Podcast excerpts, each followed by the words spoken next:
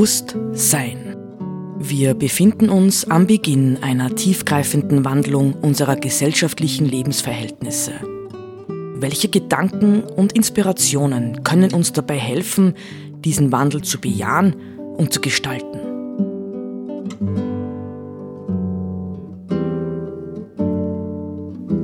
Eine Sendung von Roland Steidl.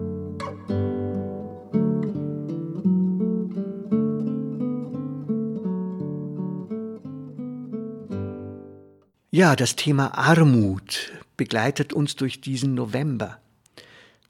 Diese dunkle Zeit, diese Zeit, wo die Buntheit des Lebens verschwindet, nicht das Thema Armut. Es wird uns wahrscheinlich noch sehr lange beschäftigen, ich denke jahrelang. Und vielleicht wird es ein neues Modell unseres Lebens, mit weniger auszukommen und dafür miteinander zu teilen. Ähm, im Grunde könnten wir sagen, wir leben in einer Zeit, ja, wenn wir es richtig sehen wollen und uns nicht ähm, verweigern, ja, nicht verdrängen, dann leben wir in einer Zeit der Umwertung der Werte. Also, es ist nicht mehr gut, äh, auf Wachstum zu setzen, ja, das ist eigentlich vorbei. Ja, Wachstum um jeden Preis alle Vierteljahr irgendwie erklären müssen, was man wieder für tolle hm, Einnahmen gehabt hat und so weiter. Wachstum an sich ist kein Wert mehr, sondern ähm, was Werte sind, äh, ist die Frage, was konsumieren wir nachhaltig, wie verbunden leben wir mit Natur, wie solidarisch leben wir untereinander, wie hilfsbereit sind wir? Und wie Erfüllt ist unser Leben durch die Beziehungen, in denen wir stehen. Das müssten eigentlich und natürlich andere auch, müssten vielleicht künftige Kriterien sein. Ja, es gibt noch einen Denker, es gibt noch viele Denker. Wenn man anfängt, äh, in der eigenen Bibliothek nachzuschauen, dann würde ich fast sagen heute, eigentlich denken seit Jahrzehnten ganz, ganz, ganz, ganz viele Leute dorthin, wo wir in Alternativen hineinfinden müssen wo wir dieses System, in dem wir drinstecken, schon längst hätten korrigieren, verlassen oder sonst etwas müssen. Weil wir es nicht tun, werden halt die Bandagen, mit denen wir konfrontiert werden, immer härter. Also, Papst Franziskus halte ich für einen der ganz, ganz großen, ernstzunehmenden Vordenker für das, was wir künftig brauchen. Natürlich ist es immer schwierig, nicht, ich kenne das in Österreich irgendwie, weil viele Leute katholisch sind oder waren, äh, sind sie meistens mit Vorurteilen gegenüber der katholischen Kirche behaftet. Diese Vorurteile können ja auch in manchen Bereichen wirklich berechtigt sein. Aber Papst Franziskus in der kurzen Zeit, ja, die er jetzt Papst ist, sieben Jahre oder acht Jahre, mehr sind es ja nicht, ähm, hat sehr viel bewegt und unter anderem sich ganz, ganz stark äh, für das Thema Umwelt eingesetzt. Ja? Das berühmte, die berühmte äh, Umweltenzyklika von ihm vor einigen Jahren erschienen, Laudato Si, ist wirklich ein epochales Werk. Ja, dort hat er sich hervorragend informiert oder mit Leuten zusammengearbeitet und tatsächlich entworfen, ja, was für die Zukunft notwendig wäre. Im sechsten Kapitel ähm, der deutschen Übersetzung auf Seite 207, ähm, das heißt ökologische Erziehung und Spiritualität, schreibt er folgendes, folgendes. Viele Dinge müssen ihren Lauf neu orientieren. Vor allem aber muss die Menschheit sich ändern.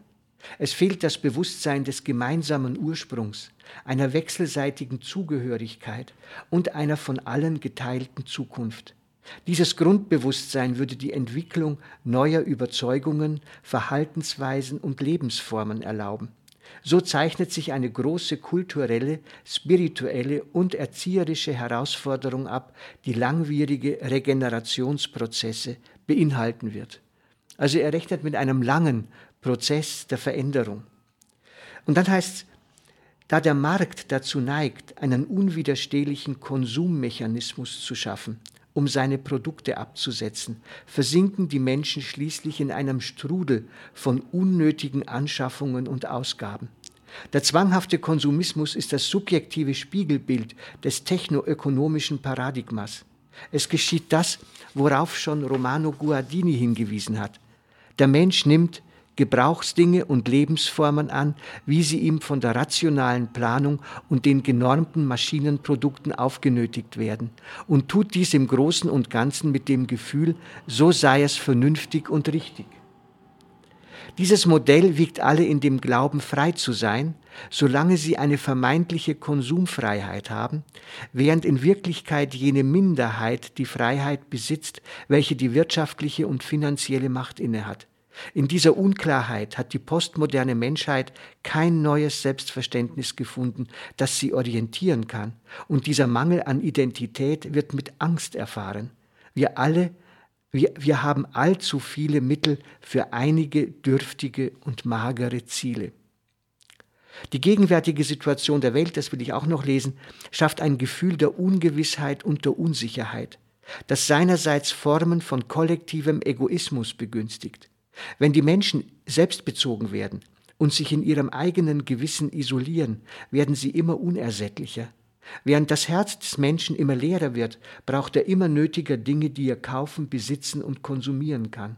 In diesem Kontext scheint es unmöglich, dass irgendjemand akzeptiert, dass die Wirklichkeit ihm Grenzen setzt. Ebenso wenig existiert in diesem Gesichtskreis ein wirkliches Gemeinwohl. Wenn dieser Menschentyp in einer Gesellschaft tendenziell der vorherrschende ist, werden die Normen nur in dem Maß respektiert werden, wie sie nicht den eigenen Bedürfnissen zuwiderlaufen. Deshalb denken wir nicht nur an die Möglichkeit schrecklicher klimatischer Phänomene oder an große Naturkatastrophen, sondern auch an Katastrophen, die aus sozialen Krisen hervorgehen. Denn die Versessenheit auf einen konsumorientierten Lebensstil kann, vor allem wenn nur einige wenige ihn pflegen können, nur Gewalt und gegenseitige Zerstörung auslösen. Das ist schon stark, nicht, finde ich. Trotz allem ist nicht alles verloren, sagt er. Denn die Menschen, die fähig sind, sich bis zum Äußersten herabzuwürdigen, können sich auch beherrschen, sich wieder für das Gute entscheiden und sich bessern, über alle geistigen und sozialen Konditionierungen hinweg, die, sie, die sich ihnen aufdrängen. Sie sind fähig, sich selbst ehrlich zu betrachten, ihren eigenen Überdruss aufzudecken und neue Wege zur wahren Freiheit einzuschlagen. Es gibt keine Systeme, die die Offenheit für das Gute, die Wahrheit und die Schönheit vollkommen zunichte machen und die Fähigkeit aufheben, dem zu entsprechen. Diese Fähigkeit ist es ja, der Gott von der Tiefe des menschlichen Herzens aus fortwährend Antrieb verleiht. Jeden Menschen dieser Welt bitte ich, diese seine Würde nicht zu vergessen. Niemand hat das Recht, sie ihm zu nehmen.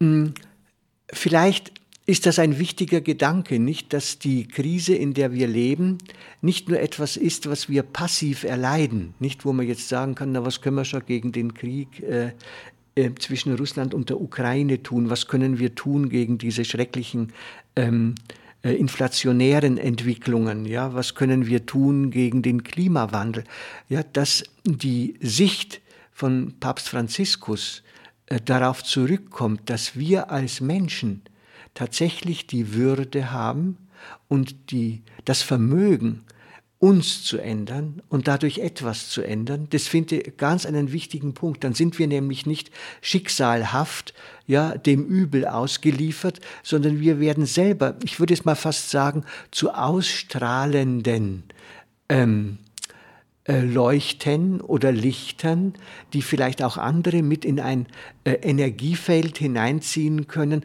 das Lust macht auf Veränderung. Das ist, kann ja auch, ja, Lust auf Veränderung ist ja gar kein, kein schlechtes Wort. Ja? Also, weil, ich sage mal überspitzt, was will man denn in der Konsumgesellschaft noch erleben? Wir erleben ja, dass ständig alles nur gesteigert wird. Ja? Man muss noch intensiver irgendetwas machen. Ja, es gibt noch größere Kreuzfahrtschiffe. Man kann noch ein schnelleres Auto kaufen und, und, und. Aber das sind ja im Grunde genommen keine Werte. Ja, sondern das sind eigentlich Quantitäten, ähm, von denen wir uns erhoffen, wenn wir diese Steigerung zulassen, dass sie uns in irgendeiner Form glücklich machen. Aber das tun sie eben nicht.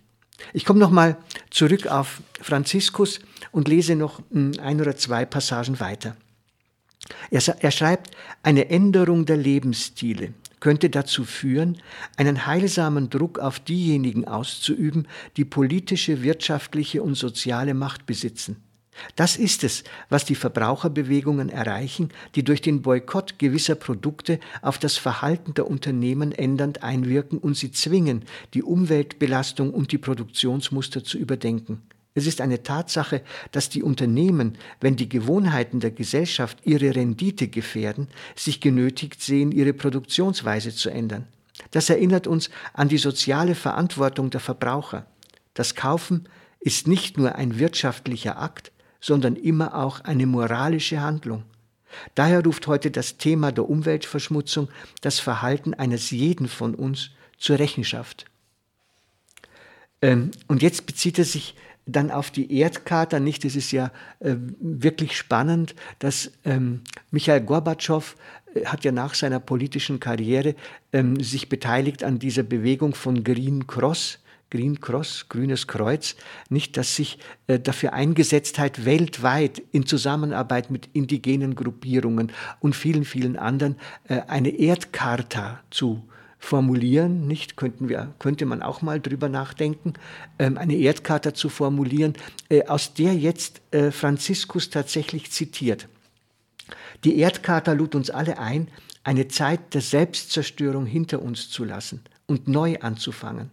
Doch wir haben noch kein universales Bewusstsein entwickelt, das dies möglich macht. Deshalb wage ich, jene wertvolle Herausforderung erneut vorzubringen. Und jetzt zitiert er den Abschluss des Vorworts der Erdkarte. Zitat, wie nie zuvor in der Geschichte der Menschheit fordert uns unser gemeinsames Schicksal dazu auf, einen neuen Anfang zu wagen.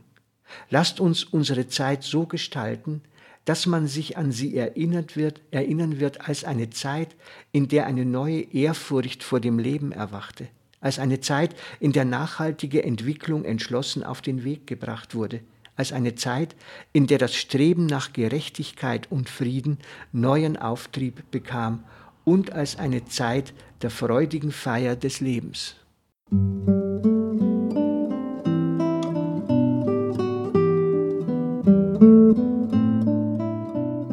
Sie hörten Bewusst Sein. Gedanken von Roland Steidl. Die Musik zur Sendung stammt von Johann Sebastian Bach, interpretiert von Harald Simada. Diese Sendereihe steht auch als Podcast in unserem Online-Archiv zur Verfügung.